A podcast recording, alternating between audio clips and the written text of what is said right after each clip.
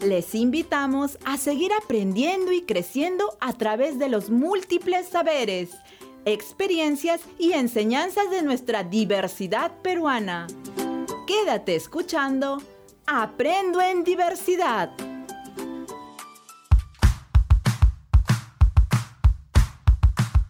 Bienvenidos niñas y niños del quinto y sexto grado a nuestro programa radial que tiene por finalidad contribuir al reforzamiento de nuestros aprendizajes.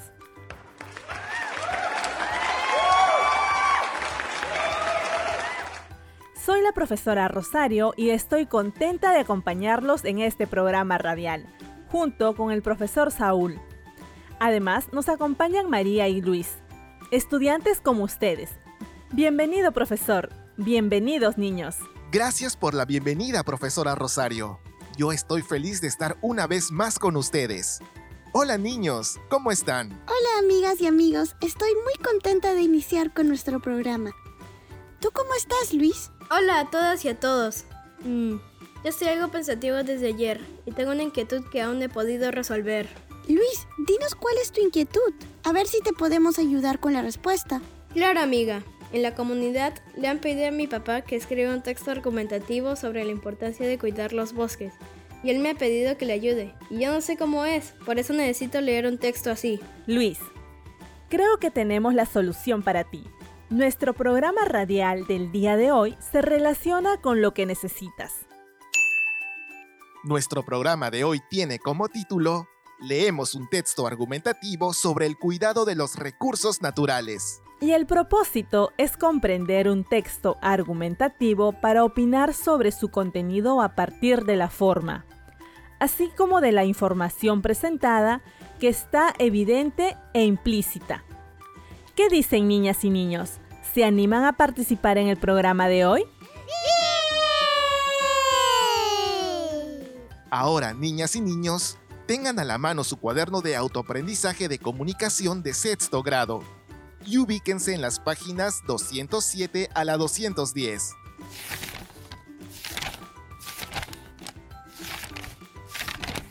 Mi profesora el año pasado nos dio unas copias de las páginas que usted dice y ya las tengo a la mano. Muy bien, María.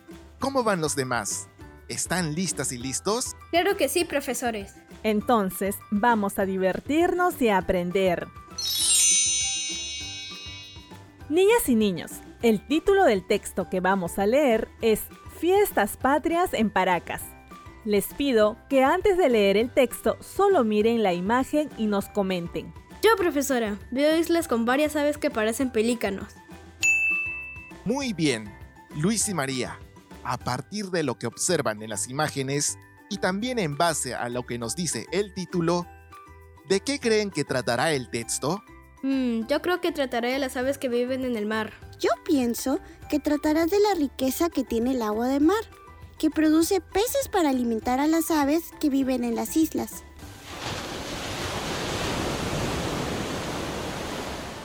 Ajá, es una buena respuesta, amiga. Ahora cuando leamos, veremos quién de nosotros ha adivinado. También ustedes, amigos y amigos, hagan sus predicciones, pues será divertido si adivinan la respuesta. Creo que esta vez ganaré yo. Hacer predicciones de un texto no es adivinar. El momento antes de la lectura es importante porque hacemos hipótesis, que se formulan a partir de determinados indicios. Por ejemplo, en este caso, les dijimos que lean el título y miren las imágenes. Al relacionar estas dos premisas, ya nos da una idea de qué tratará la lectura. Niñas y niños, la hipótesis es una suposición de algo posible. La hipótesis de lectura es la capacidad que tienen los lectores de conocer el contenido o el tema del texto solo con observar el título, las imágenes, la forma, etc. Nosotros estamos desarrollando esa capacidad, ¿verdad, profesores? Claro que sí, María. Ahora les invitamos a registrar en su cuaderno o un papel de reuso sus hipótesis a partir del título y las imágenes que han visto. Para que escriban sus hipótesis, les hago otras preguntas. ¿Qué son las fiestas patrias? ¿Para qué van a leer el texto? Y por último, ¿de qué tratará? Ahora ya comprendo que no es adivinar. Estoy pensando en lo que dice el título. Fiestas patrias en Paracas. Y también observando las imágenes. Mmm, ajá, ya sé de qué tratará el texto. Entonces lo escribo en mi cuaderno. Bien, amigo, así nos retas a que nosotros también pensemos y escribamos nuestras hipótesis o predicciones. Yo también estoy pensando en las otras preguntas que nos hizo la profesora Rosario. Claro, por ejemplo, ¿qué son las fiestas patrias? Eso todos sabemos. Sobre la otra pregunta, ¿para qué vamos a leer el texto? Ya sé, entonces escribo mi respuesta. Yo igual, Luis, y estoy segura que también nuestras amigas y amigos que nos escuchan ya escribieron sus hipótesis. Luego leeremos y veremos cuánto hemos acertado. Sí, ya veo, ya veo, que están listos para leer. Ahora sí, todos con el texto para empezar la lectura. Les pido que sigan la lectura en silencio. Fiestas patrias en Paracas. ¿Pueden imaginar un feriado largo por fiestas patrias en Paracas? Simplemente serían parte de los 20.000 turistas que colman los alojamientos hoteleros de la provincia, tal como ocurrió en 2016. Evidentemente, Paracas es un punto turístico irresistible. 80% de visitantes nacionales y 20% de extranjeros debido a sus múltiples bondades que se relacionan con el cuidado óptimo de los recursos naturales de la comunidad. Es bien conocido que en Paracas los restaurantes reciben una fuerte demanda de gastronomía marina, pescado y mariscos, lo cual ha sido confirmado por el propio presidente de la Cámara de Turismo y Comercio Exterior de Paracas, Capatur, Eduardo Jauregui. Otra actividad que resulta destacable es el tradicional paseo a las Islas Ballestas, que también goza de una fuerte demanda, seguido de la visita a la Reserva Nacional de Paracas. Ambas son actividades que fomentan el respeto por el ecosistema y sus recursos. En este contexto, es coherente reafirmar que Paracas resulta un excelente ejemplo de cómo la valoración de los recursos naturales de una comunidad fortalece la sostenibilidad de un departamento.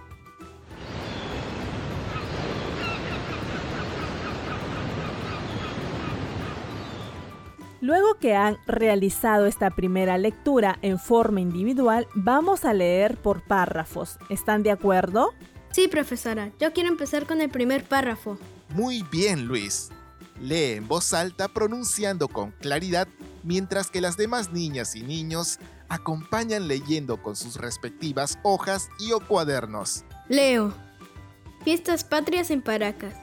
¿Pueden imaginar un feriado largo por las fiestas patrias en Paracas? Simplemente serían parte de los 20.000 turistas que colman los alojamientos hoteleros de la provincia, tal como ocurrió en el 2016. Evidentemente Paracas es un punto turístico irresistible, 80% de visitantes nacionales y 20% de extranjeros, debido a sus múltiples bondades que se relacionan con el cuidado óptimo de los recursos naturales de la comunidad. Me gustó que leyeras con buena entonación, Luis. Niñas y niños, ¿qué entendieron de esta parte del texto? Ahora que leí detenidamente me doy cuenta que hay algo que no entiendo.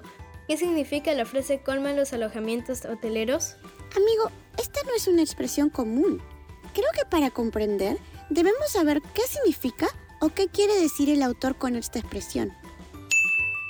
Así es, María. Lo recomendable es que interpreten el significado de la frase a partir de lo que dice el propio texto. Por ejemplo, piensen, ¿quiénes son los turistas? ¿Qué hacen los turistas cuando van a algún lugar? ¿O qué hacen ustedes cuando van a algún lugar y necesitan quedarse, pero no tienen ningún familiar? Luis, la palabra colmar significa llenar por completo y la palabra hoteleros viene de hotel. Entonces, creo que sabiendo el significado de estas palabras, podemos comprender lo que quiere decir la idea. Colman los alojamientos hoteleros. Oh, sí, gracias. Ya me di cuenta de lo que significa. Ahora ya sé de qué trata este párrafo. María y Luis, lo que acaban de hacer es una inferencia o deducir el significado de las palabras y lo que han hecho a partir del propio texto. Eso es muy valioso. Profesor Saúl, ¿puedo leer el segundo párrafo? Claro que sí, María. Lee por favor con la debida entonación como sabes hacerlo. Gracias, profesor. Escuchen, amigas y amigos. Es bien conocido que en Paracas los restaurantes reciben una fuerte demanda de gastronomía marina, pescado y mariscos, lo cual ha sido confirmado por el propio presidente de la Cámara de Turismo y Comercio Exterior de Paracas, Capatur, Eduardo Jauregui. María, has leído bien, pero también en este párrafo hay una palabra desconocida. Al menos yo no sé qué es mariscos, estoy tratando de inferir su significado. Si habla de gastronomía que se refiere a la comida y está dentro del paréntesis junto con la palabra pescados, debe ser algo que se come. Han inferido bien el significado de la palabra. Están en lo correcto. Después de inferir a partir del propio texto, pueden buscar en el diccionario. Recuerden que en la vida real leemos varios textos fuera de casa donde no tenemos diccionario y necesitamos comprenderlos. Por eso es importante interpretar lo que dicen las palabras desconocidas. Niñas y niños, los mariscos son pequeños seres invertebrados que viven en el agua. Leo el penúltimo párrafo. Otra actividad que resulta destacable es el tradicional paseo a las Islas Ballestas, que también goza de una fuerte demanda, seguido de la visita a la Reserva Nacional de Paracas. Ambas son actividades que fomentan el respeto por el ecosistema y sus recursos. ¡Qué bonito! Ya quisiera conocer las Islas Ballestas y la reserva de la cual nos hablan. En este párrafo creo que todo está claro. Sí, amiga, quiero saber cómo concluye. Por favor, ¿puedo leer el último párrafo, profesores? Gracias por el entusiasmo, Luis. Ahora le toca leer a María. En este contexto, es coherente reafirmar que Paracas resulta un excelente ejemplo de cómo la valoración de los recursos naturales de una comunidad fortalece la sostenibilidad de un departamento. María, leíste la expresión fortalece la sostenibilidad de un departamento. No sé qué se refiere esta frase. Profesor Saúl, ¿qué significa la palabra sostenibilidad? Sostenibilidad proviene de la palabra sostenible, o algo que se puede sostener a largo tiempo. Oh, entonces ya entiendo a qué se refiere. ¿Qué les pareció esta lectura por párrafos Luis y María? Interesante, profesora. Pero yo considero que aún hay aspectos que no comprendemos. Es verdad, María, por eso pienso que debemos leer otra vez. Buena idea, niñas y niños. Pero les sugiero que en esta lectura subrayen las ideas que den respuestas a sus hipótesis. Además, pueden subrayar algunas fechas y datos. Yo subrayaré con un color lo que se refiere al cuidado de los recursos naturales que se mencionó en el título y con otro las fechas y los datos. Buena idea, María. La técnica del subrayado ayuda mucho. Es más fácil leer y recordar las ideas subrayadas. Niñas y niños, el tiempo nos ha ganado. ¿Qué les parece si continuamos con la lectura en el próximo programa?